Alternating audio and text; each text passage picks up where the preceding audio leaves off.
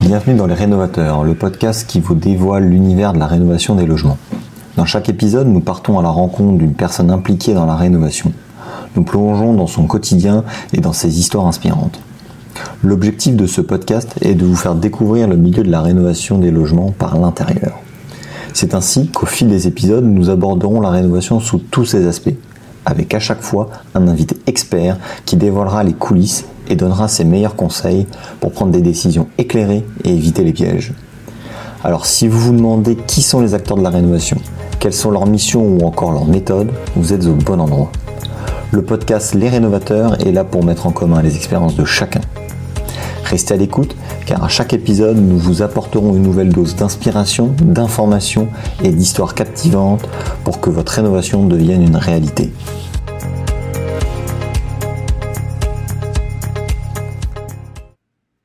Dans ce premier épisode des rénovateurs, j'ai envie de m'adresser à vous directement en attendant les premiers invités de ce podcast. Comme vous l'avez entendu dans l'intro, le but de ce, de ce podcast, c'est de parler de tout ce qui touche à la rénovation des logements. Donc, dans ce premier épisode, j'ai envie de m'adresser à vous pour aborder le carnet d'information du logement. C'est un thème qui me tient à cœur parce que je travaille dessus depuis maintenant plus d'un an avec Blocksto. Et donc ensemble, j'ai envie d'aborder tous les aspects du carnet d'information du logement afin de créer un guide complet que vous allez pouvoir utiliser pour vous ou pour vos clients. Donc dans cet épisode, on va revenir sur la genèse du carnet d'information du logement, avec euh, les objectifs qui sont recherchés par les pouvoirs publics. Et enfin, en fait, j'ai envie de m'attarder sur les piliers fondamentaux qui constituent un bon carnet d'information du logement. Dans le sens où, euh, qu'est-ce qui fait un bon carnet d'information du logement? Quelles sont les qualités essentielles à retrouver dedans? Et en fait, on va, je vais illustrer mon, propos avec euh, l'exemple de Blocksto, la solution que j'ai développée. Donc voilà, c'est un peu le programme de cet épisode, j'espère que ça va vous plaire. En attendant, pensez à aller noter le podcast sur vos plateformes d'écoute, c'est super important pour le référencement et aussi pour le soutenir. Allez, on est parti. Pour revenir sur l'histoire du carnet d'information du logement, c'est assez important d'avoir en tête qu'il y a eu un prédécesseur qui s'appelait le carnet numérique du logement. Et en fait, ce carnet numérique du logement, il n'a jamais vu le jour. En fait, parce que le Conseil d'État euh, avait jugé, l'avait jugé inutile pour plusieurs raisons. Donc, pour préparer cet épisode, je vous ai retrouvé l'extrait produit par le Conseil d'État à l'époque. Ils avaient euh, énoncé plusieurs points de blocage. Euh, le fait qu'il soit obligatoirement au format numérique et avec des obligations qui étaient très larges. Et en fait, toutes ces choses-là, ça a engendré des coûts supplémentaires et très importants pour sa mise en place et donc euh, il n'y avait aucune euh, certitude sur son efficacité. Euh, donc c'est pour toutes ces choses-là, le, carnet, le carnet numérique du logement n'avait pas vu le jour. Comme je vous l'ai dit, le carnet d'information du logement, c'est le petit frère du carnet numérique du logement. Et je vous l'annonce tout de suite, il a gommé les nombreux défauts de son aîné. En fait, on oublie le format numérique obligatoire, le contenu se concentre maintenant uniquement sur la performance énergétique du logement, donc il y a une thématique précise, contrairement à son prédécesseur. Et en fait, le gouvernement a dressé une liste précise du contenu attendu dedans. Donc en fait, maintenant, la création du carnet d'information du logement, elle est obligatoire pour tous les logements neufs et pour tous les logements qui font l'objet de travaux de rénovation énergétique. Donc par travaux de rénovation énergétique, le gouvernement entend l'isolation des combles, des murs, des les fenêtres, des fenêtres performantes ou le remplacement d'un système de chauffage, on va dire dit polluant, par un système de chauffage électrique. Et donc, en plus d'avoir donc listé les, travaux euh, les travaux de rénovation énergétique qui sont concernés, en fait, l'État a adressé une liste du contenu attendu pour le carnet d'information du logement. Donc, le carnet d'information du logement, en fait, il doit contenir un certain nombre d'informations sur la date et la description des travaux réalisés, les notices d'entretien et de maintenance, les documents attestant de la performance énergétique du logement, c'est-à-dire tout ce qui est DPE, audit réglementaire, toutes ces choses-là, et enfin les documents attestant de l'entretien du logement. En fait, avec le CIL, l'objectif du gouvernement, c'est qu'il veut aider à la rénovation énergétique des logements. En fait, en donnant à chaque logement une base d'informations fiables sur lesquelles s'appuyer pour réaliser de nouveaux travaux. En fait, l'objectif, c'est de faire comme pour le carnet d'entretien d'une voiture. Un repère sur ce qui a été fait et sur ce qu'il reste à faire comme travaux. En fait, comme pour la voiture, l'intérêt de ce carnet, c'est de pouvoir être transmis de propriétaire en propriétaire afin de prouver du bon entretien du logement et de valoriser ces travaux de rénovation énergétique un petit peu. En fait, c'est super important aujourd'hui de disposer de ce genre d'informations, d'autant que l'on voit que les logements les plus mal notés énergétiquement, c'est-à-dire avec un DPE F ou G, commencent à avoir des décotes sur le marché de l'immobilier pouvant aller jusqu'à 10% de leur valeur. Donc en fait, le CIL, c'est précieux pour, ça, mais c'est aussi précieux dans le cas où en fait on se projette dans de nouveaux travaux, de nouveaux travaux, car en fait l'artisan qui va venir réaliser ces travaux, il va pouvoir s'appuyer sur les informations qui sont contenues dans ce carnet d'informations du logement. en fait, ça va lui éviter de refaire des mesures, des diagnostics qui lui prennent du temps. Donc en fait, si on résume, le carnet d'information du logement, c'est un, un, intérêt triple. C'est une réserve d'informations, un moyen de valoriser ses travaux lors d'une vente, et c'est aussi une source de gain de temps pour un artisan qui va vouloir réaliser des travaux chez soi. Donc maintenant qu'on a vu l'histoire du carnet d'information du logement et les objectifs qui est rempli, j'aimerais avec vous partager les fondamentaux qui font un bon carnet d'information du logement, afin que puissiez, le moment venu, choisir la solution la plus pertinente et éviter les écueils qui viendraient limiter son utilité. Donc on est parti, on va aborder les piliers d'un bon carnet d'information du logement. Au fil de mon expérience avec Blocksto, j'ai trouvé, je pense, les trois piliers qui constituent un bon carnet d'information du logement.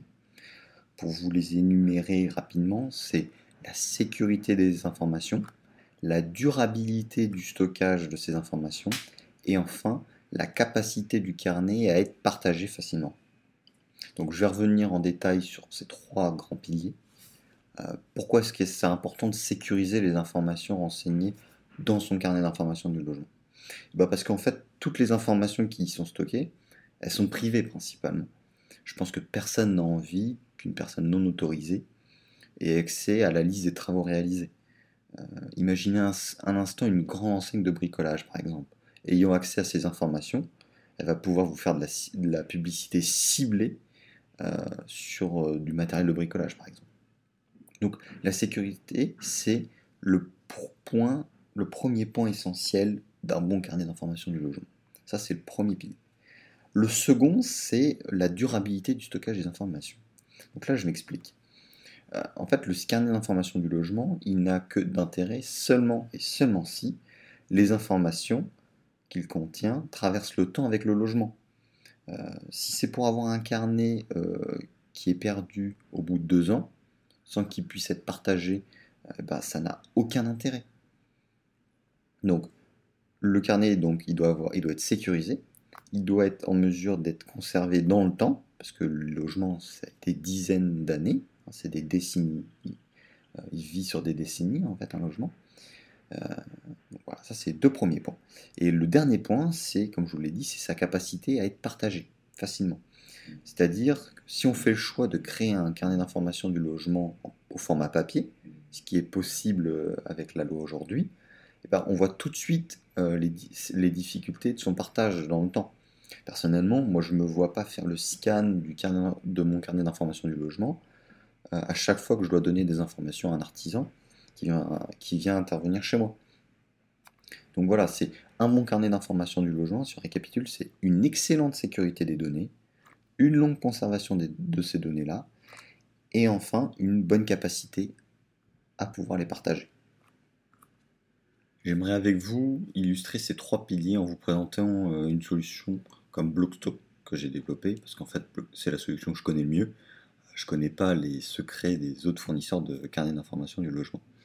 Donc comme vous pouvez vous l'imaginer, la solution proposée par Bloxo, c'est une solution numérique, parce que je pense qu'il faut vivre avec son temps, non pas parce que je ne crois pas au papier, mais je crois que le numérique, c'est un bien meilleur vecteur de partage que le papier. Euh, pour faire face à l'enjeu de la sécurité des données, euh, Blocksto utilise la technologie de la blockchain. Alors ça peut sembler barbare au premier abord, mais je vous jure que la technologie tend à être de plus en plus user-friendly, si je peux me permettre un anglicisme, c'est-à-dire bien plus facile d'utilisation. En fait, pour, vous, résumer rapidement le concept de la, technologie de la blockchain, c'est le fichier qu'on vient déposer, il est crypté, et la seule personne qui possède la clé de décryptage, bah, c'est la personne qui vient de déposer euh, le fichier.